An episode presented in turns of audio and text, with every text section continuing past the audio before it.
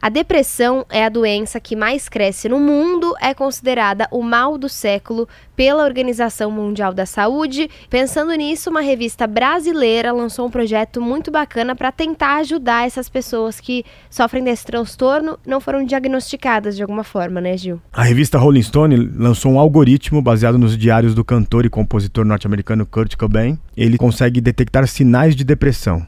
No primeira fase desse teste, ele identificou 300 mil tweets que contêm a gramática depressiva. Esse algoritmo de inteligência artificial analisou o que ele escrevia sobre conceitos ligados à depressão e começaram a criar esse processo. É uma doença realmente muito séria. É, Estima-se que 30% dos jovens é, podem ter alguns traços ou estão vivendo esse problema e ela é uma forma silencio e ela é uma doença silenciosa que às vezes a pessoa fica muito, enfim, é, não procura uma ajuda e aqui é uma forma de estar próximos dos jovens. Esse algoritmo da vida mapeia posts públicos nas redes sociais, posts públicos no Twitter ele identifica então essa gramática da depressão. Isso é encaminhado para um especialista para ver se de fato pode ser identificado algum é, indicativo de depressão e depois um perfil anônimo entra em contato com essa pessoa perguntando se ela precisa de ajuda. Muito bacana, uma iniciativa da Rolling Stone brasileira.